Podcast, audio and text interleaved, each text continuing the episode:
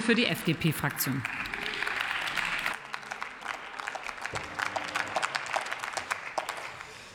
Sehr geehrte Frau Präsidentin, liebe Kolleginnen und Kollegen, zunächst äh, der Kollege Meserosch hat sich hier, glaube ich, etwas versprochen, wird das im Protokoll sicherlich dann auch selber feststellen. An dieser Gelegenheit, nein, nein, er hat es nicht richtig gesagt. An dieser Stelle würde ich einfach sagen, äh, ab und an habe ich mich sehr gefreut, dass du an den Verhandlungen trotzdem teilgenommen hast, obwohl du gerade äh, ein Kind bekommen hast mit deiner Frau. Herzlichen Glückwunsch dazu erstmal. Und ich denke, ich denke, denke, dass, äh, dass uns hier ein äh, sehr gutes Ergebnis äh, gelungen ist. Das, was wir hier mit dem Energieeffizienzgesetz gemacht haben, ist ja streng genommen erst einmal die Umsetzung einer europäischen Richtlinie. Und ich verkürze nur etwas, wenn ich sage, das, was hierin ambitioniert ist, an manchen Stellen aus unserer Sicht dann auch überambitioniert war, das kam im Wesentlichen von den Grünen. Das, was hier pragmatisch, praxisnah, wirtschaftstauglich ist, das haben wir als FDP eingebracht.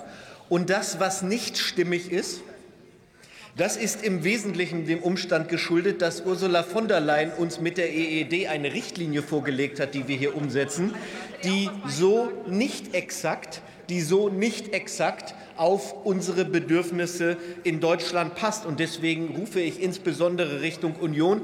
Alles, was Sie hier eben an Kritik geäußert haben, können Sie machen. Ich hatte ein bisschen das Gefühl, es war im Wesentlichen die Kritik aus der ersten Lesung und Sie haben gar nicht äh, wahrgenommen, dass wir das Gesetz noch an wesentlichen Stellen verändert haben. Aber sei es drum.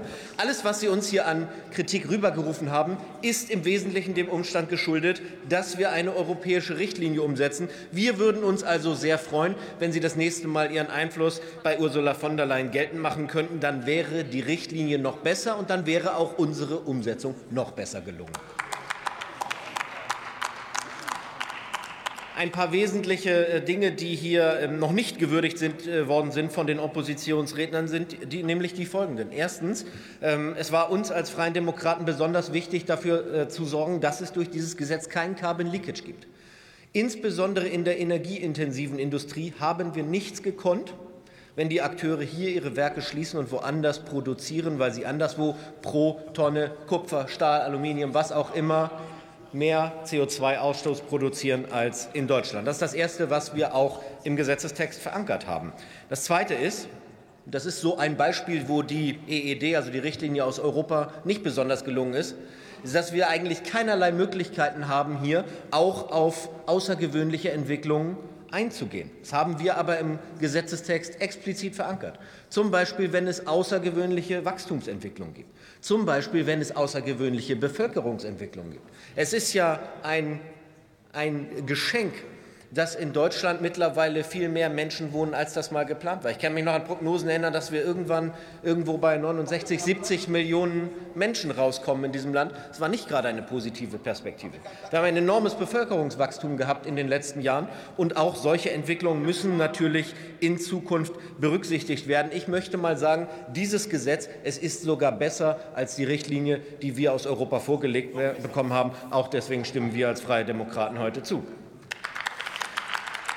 Wir haben Veränderungen in diesem Gesetz vorgenommen an vielen Stellen, an denen wir den, äh, an denen wir den, den Nutzen der Maßnahmen nicht haben einwandfrei erkennen können. Das betrifft umfangreiche Dokumentationspflichten für die Wirtschaft, etwa auch die Veröffentlichungspflicht für unwirtschaftliche Maßnahmen. Wir wollen, dass diejenigen, die sich über den Einsatz von Energie Gedanken machen, auch einen Vorteil davon haben. Ja, es ist richtig, wir wollen, dass all diejenigen, die Rechenzentren betreiben und damit aktuell drei Prozent Tendenz steigend des deutschen Energieverbrauchs haben, dass die sich auch besonders Gedanken darum machen, wie sie denn möglichst energieeffizient arbeiten, wie sie auch möglichst Abwärme nutzen können. Deswegen haben wir über hohe Auflagen für zukünftige Rechenzentren auch dafür gesorgt, dass in Deutschland auf der einen Seite Rechenzentren weiter gebaut werden, aber auf der anderen Seite insbesondere die neuen Rechenzentren auch möglichst energieeffizient sind. Das macht aus unserer Sicht Sinn, sowohl die Effizienz als auch die Wirtschaftlichkeit miteinander zu vereinbaren. Daraus ist ein richtig gutes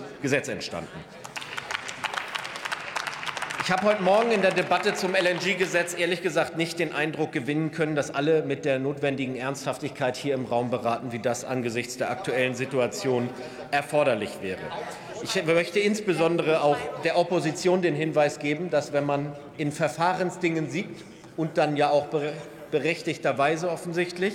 Zumindest äh, ist das ja ist das ja ähm, vermutbar. In der Hauptsache ist ja noch keine Entscheidung getroffen. Dass man dann aber mit diesem mehr an Verantwortung, was man dadurch errungen hat, auch verantwortungsvoll umgeht. Das zumindest erwarte ich von einer Opposition, nämlich Regierung im Wartestand zu sein und in diese Verantwortung dann eben auch wahrzunehmen. Wir gehen jetzt in die Sommerpause. Es ist unsere Aufgabe als Gesetzgeber, nicht nur gute Gesetze zu machen, sondern den Menschen in diesem Land Hoffnung zu geben. Arbeiten wir weiterhin daran, dass die Menschen Hoffnung und Zuversicht haben, auch durch unsere gute Arbeit. Ihnen allen eine schöne Sommerpause. Vielen Dank.